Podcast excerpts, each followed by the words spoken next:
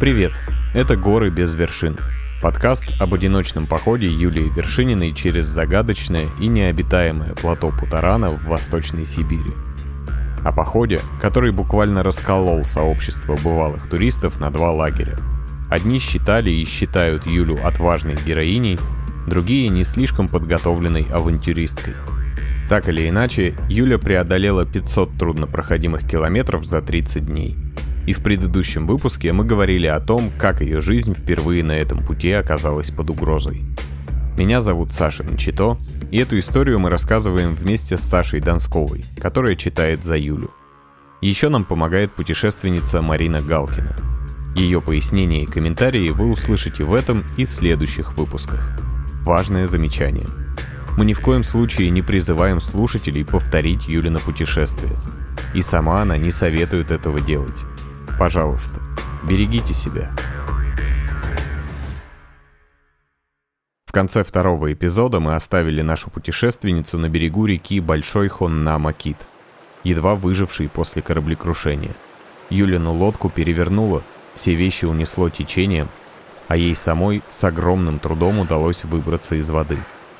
Мне хочется лежать и не вставать, но я хорошо понимаю, что надо идти, Идти, идти, шевелиться, иначе я замерзну.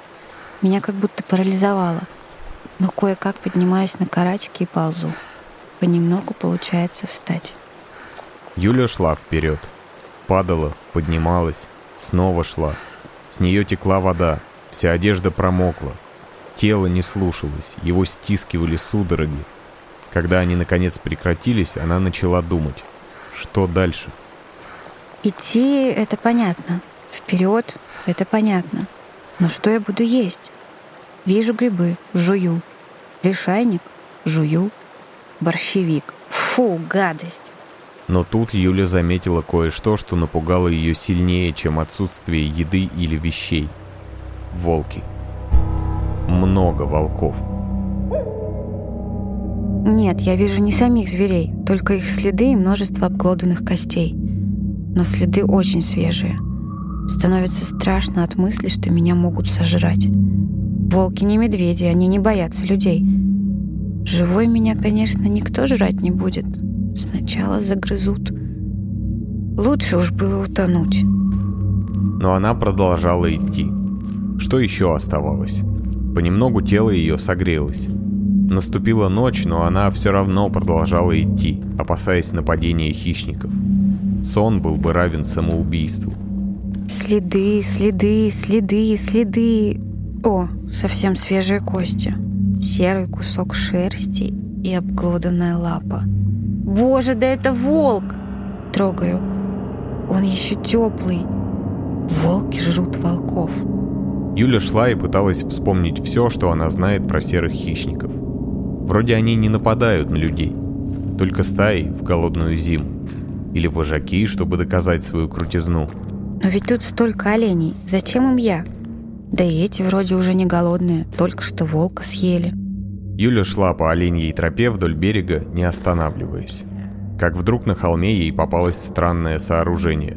Прямоугольник по периметру, обложенный камнями с палочками, торчащими как чистокол. Могилка? Час от часу не легче. Следом на холмике такая же. И еще, и еще, нет, не бывает столько могилок. В постскриптуме к своим путаранским дневникам Юля позже написала, что эти могилки были ничем иным, как пастями, то есть ловушками для ловли песца. Но когда ты встречаешься с такими конструкциями один на один в ночном лесу, согласитесь, тут станет не по себе. День следующий, тринадцатый, пятое. Под утро я вижу что-то красное в реке. О, спальник мой! Уже ничего. Вытаскиваю его из воды. Тяжеленный. Может, лодку тоже прибьет? Должно прибить, я так на это надеюсь. Через часок нахожу рюкзак.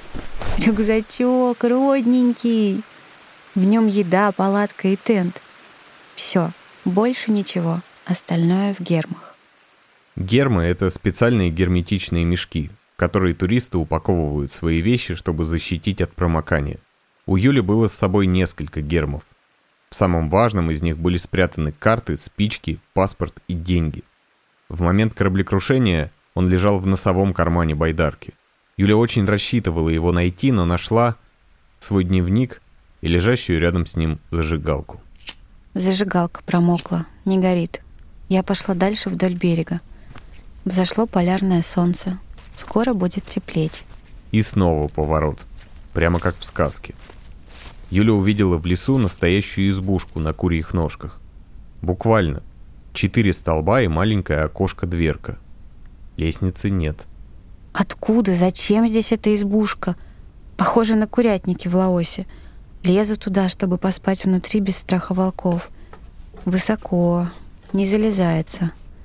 Подбираю валяющуюся рядом палку, приставляю ее к одной из курьих ножек, пробую взобраться по ней. Ну, наверное, это был лабаз. Зимой завозится продовольствие. Ну, зимой можно на снегоходе завести по санному следу проще. На четырех бревнах на возвышении помост, закрытый помост, как избушка маленькая. Туда складываются продукты, а эти ножки, ну, обтесанные, чтобы никакие звери туда не залезли. Иногда их даже обивают металлом, чтобы ну, когти, если когтистое животное полезло, чтобы она на этом металле соскользнула. Ну, чтобы не забрали звери, не повредили продукты. А зимой, в тот момент, когда нужно, уже охотник туда приезжает и пользуется этими продуктами. Вдруг, карабкаясь вверх с помощью палки, Юля заметила, что вся избушка как будто исцарапана когтями огромного зверя. Желание лезть в избушку напрочь отпадает. И зачем он ее так скреб? Пытался достать оттуда что-то или кого-то? Дверка внутрь тоже выдрана. Кажется, им же. Мысли о том, что раз эту избушку здесь кто-то построил, значит, по меньшей мере до конца строительства эти кто-то оставались невредимы, тоже пришли ей в голову, но не успокоили. Юля решила двигаться дальше. Уже днем, когда солнце светило вовсю, она поспала буквально пару часов, усевшись на широком галечном мысе, завернувшись в подсохший спальник. Встала и снова пошла. Какое сегодня число? Шестое? Какой сегодня день? Двенадцатый? Я не знаю. После утопления я перестала считать дни и часы. Наручные часы остановились примерно на восьми вечера. Юля шла берегом, ступая по прибрежным камням, проламываясь сквозь густые ольшаные заросли, все время ориентируясь на довольно четкие и широкие оленьи тропы, на которых все еще встречались свежие волчьи следы. Она старалась держаться ближе к кромке воды, чтобы вдруг не пропустить прибитые рекой к берегу вещи, если что-то еще прибьет, конечно. Из 32 килограммов груза, которые были с ней на старте путешествия, теперь осталось только 8, включая еду. В один из дней я вышла к водопаду на Ханна-Маките. Неужели это он? По моим расчетам, я должна была идти до него два дня после крушения, а не прошло и суток. Но вот на каменистой площадке противоположного берега я вижу конструкцию, напоминающую триангулятор, и красную тряпку на ней. Остерегайся, водник. Водопад. Берега в этом месте просто монолитная скала, плоская, как стол. И вот я уже на краешке этого стола. А Ханнамакит, такой большой, широкий и полноводный, с пенным белым грохотом мощно падает с десятиметровой высоты в каньон — Вода внизу бунтует, скачет и уходит дальше, к новому водопаду, возможно, разбивая в клочья и унося мои вещи. Возможно, разбивая и унося чьи-то жизни. Затаив дыхание от восторга, Юля села на краешек обрыва и свесила ноги вниз. Светило теплое солнце, и она достала заветный большой сникерс. Я обещала себе половинку батончика на водопаде. Это самый вкусный сникерс в моей жизни — и только для того, чтобы узнать его вкус, стоит идти так далеко и так автономно.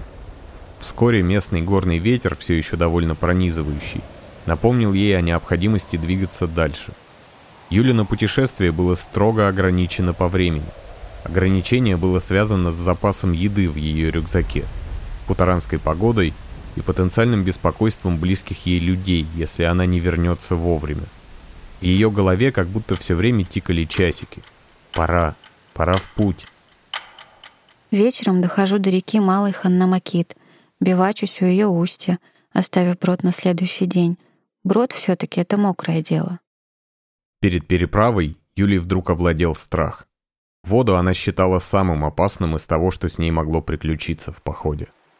Вероятность сломать ногу, заблудиться, быть съеденной кем-то из местных или умереть в таком походе от голода крайне низка. Ведь человек может идти 14 дней без еды, а я иду по тайге, в которой полно всего съестного. Но можно легко погибнуть от воды. Я и сейчас с содроганием вспоминаю те часы на Ханнамаките — Водный категорийный спорт, на мой взгляд, равносилен катанию на мотоциклах с препятствиями и прочему каскадерству.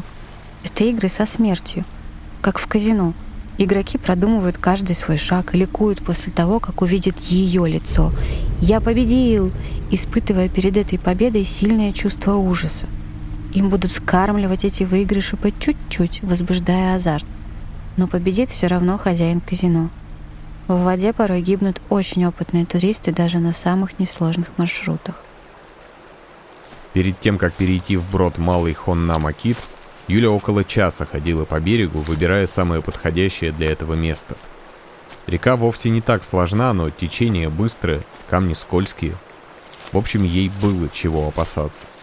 Нахожу прочную толстую палку и, опираясь на нее перед собой, все же перебираюсь на другой берег — Сегодня к вечеру я хочу выйти к Колтамы. Два года Юля готовилась морально к этому походу. Два года изучала километровки и двухкилометровки.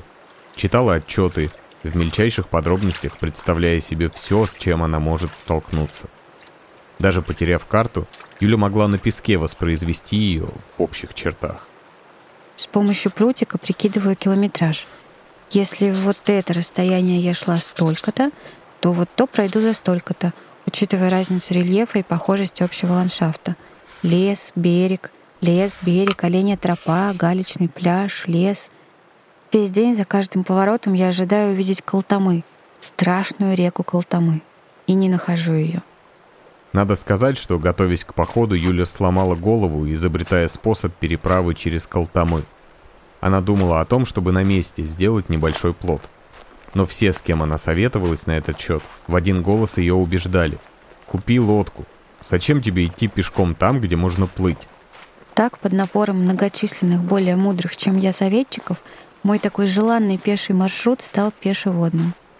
Одна единственная река Колтамы стала поводом для покупки лодки. Уже потом я в очередной раз поняла, никогда и ни в чем нельзя полагаться на чужой опыт и чужие советы. Одна голова хорошо — а две не бывает.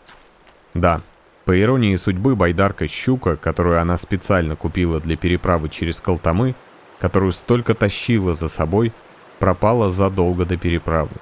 Увы, к пересечению самой сложной из рек на своем пути Юля оказалась не готова.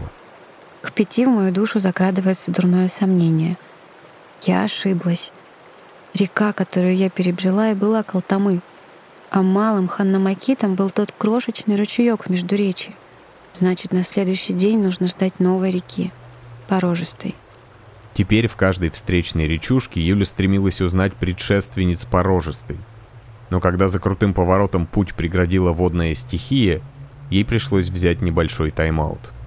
Она поднялась выше по течению, оценила обстановку. Нет, сомнений быть не могло. Я не ошиблась в масштабе рисованной карты. Я ошиблась в надеждах. Передо мной была река Калтамы.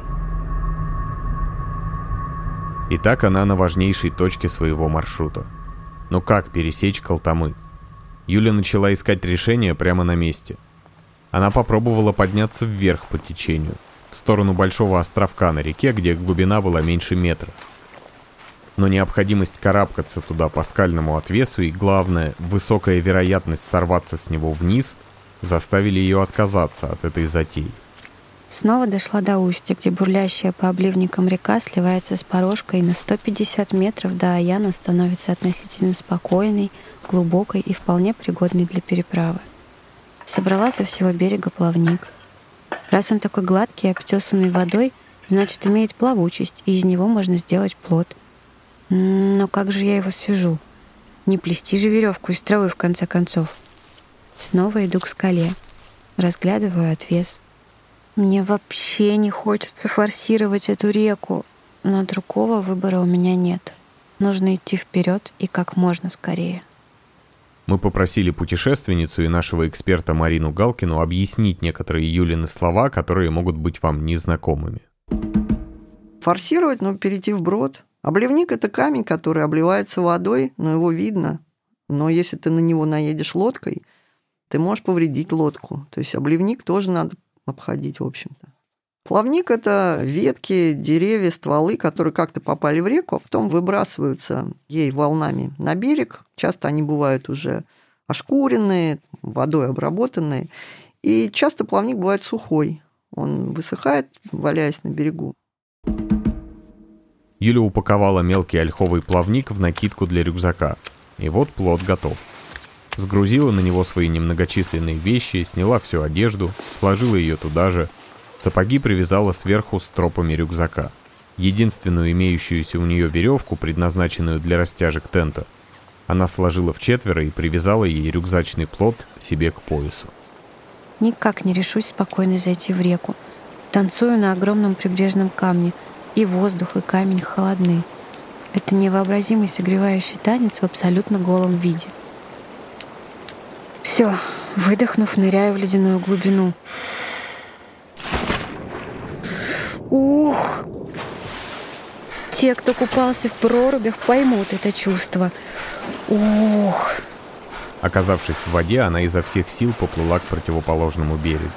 Поначалу это было даже приятно, несмотря на ледяную воду. Но только до того момента, пока тело не начало коченеть. Почти у берега она обернулась на рюкзак. Он плыл спокойно и красиво. Правда, совершенно отдельно от нее. Веревка в момент прыжка разорвалась посередине. Вернуться я уже не могу. Просто окоченею, не успев доплыть до рюкзака. Выгребаю к берегу. Рюкзак можно поймать на перекате. Доплываю, вылажу. Коченеющее от холода тело заставляю бежать босиком по острой гальке. Камни холодные, я голая, вечереет. В рюкзаке все сухое и теплое. Бегу, Рюкзак плывет. Заскакиваю в ледяную воду переката, поднимая огромное количество брызг, не замечая остроты камней и силы течения. Пытаюсь схватить быстро несущийся мимо меня рюкзак. Не успеваю. Дальше шиверы. Бегу, бегу, бегу, рыдая о том, какая я глупая, и как же можно сделать столько глупостей в одной жизни. Рюкзачок, миленький, ну, пожалуйста. Господи, ну прости меня. О чудо! Рюкзак лежал на берегу. Но сапоги и теплые штаны, с ними пришлось попрощаться. Я обосела. Да, я обосела на плато Путарана. Нет и палатки с тентом. Но есть еда и вещи, вымокшие, пока их болтала в шивере. Утром несколько раз обхожу берег. Сапог нет. Как в воду канули. Были да сплыли. Придется идти босиком. На мне двое носков, трекинговые и шерстяные, которые быстро стираются о камни. Делаю портянки из своей футболки, приматываю к ногам ими толстый слой мха. Нет, Юля не сдалась и в этой ситуации. Когда портянки сваливались, она старалась переизобрести способ заматывания ног. Пыталась плести лапти из ольховой лозы. Они либо спадали, либо нуждались в стельках из мха. Плела лапти из пучков травы. Они стирались. Каждый переход в брод многочисленных ручьев превращал ее самодельную обувь в какие-то сплошные комки грязи. Скорость движения упала невероятно. Но мне очень везет с погодой. Совсем тепло. 20-23 градуса и постоянное солнце. Срезая речные изгибы и обходя скалы, забираюсь на вершины гор, откуда открываются потрясающие дали, усыпанные морожкой, розовой, водянистой, похожей на пюре — я пробую ее первый раз в жизни. Процесс организации стоянки или забивачивания, как называет его Юля, невероятно упростился. Если в начале пути у нее уходило два часа на утренние сборы, проснуться, вскипятить воду, приготовить еду, поесть, запаковаться, выбраться и полчаса вечером, то сейчас все приготовления ко сну и сборы после занимают не больше 15 минут. Вечером ей нужно просто выбрать подходящий куст, иногда соорудить двускатный шалаш, а иногда ничего вообще не сооружать, и завернувшись в спальник с головой, чтобы не пробрался ни один злодейский комар, спать. Утром встать, вылезти из спальника, намотать на ноги портянки и идти. При этом чувствую себя в лесу я очень хорошо и уютно. Недаром я практически тут выросла. Почти постоянно иду оленями тропами. Даже изобрела себе золотое правило — никогда не думать, что я умнее оленя. Каждый раз, когда хотелось срезать и пройти по более удобному, как мне казалось, месту, и я сходила с оленей тропы, то упиралась в болото, в скалу или еще в какую-то беду. Олень знает, куда он идет. Он идет здесь не первый раз и идет не один — Веди меня, олень, в свою страну оленью.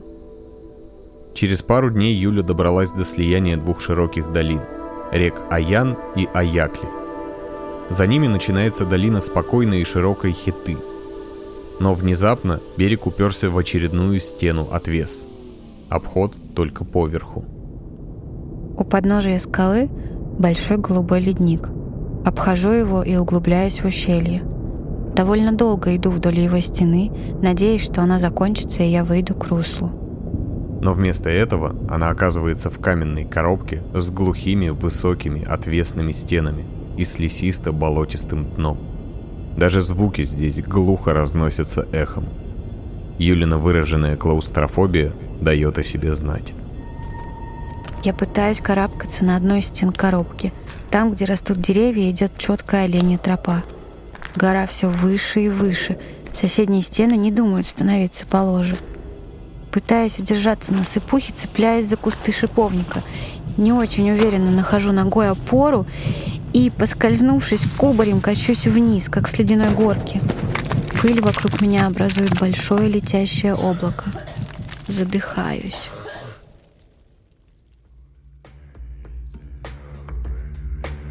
Это был третий эпизод подкаста «Горы без вершин».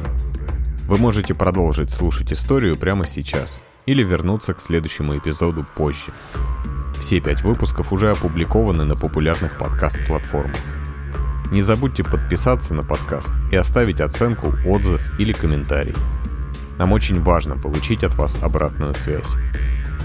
Над подкастом работали ведущие Саша Донскова и Саша Начито. Продюсер и редактор Марина Шиняева. Сценарист Анна Чапайтине. Звукорежиссер Александр Архипов. Обложку нарисовала Софья Игинова. Спасибо Марине Галкиной за помощь в работе и Юлии Вершининой за возможность рассказать эту невероятную историю. Подкаст выпущен студией Спорткастерного.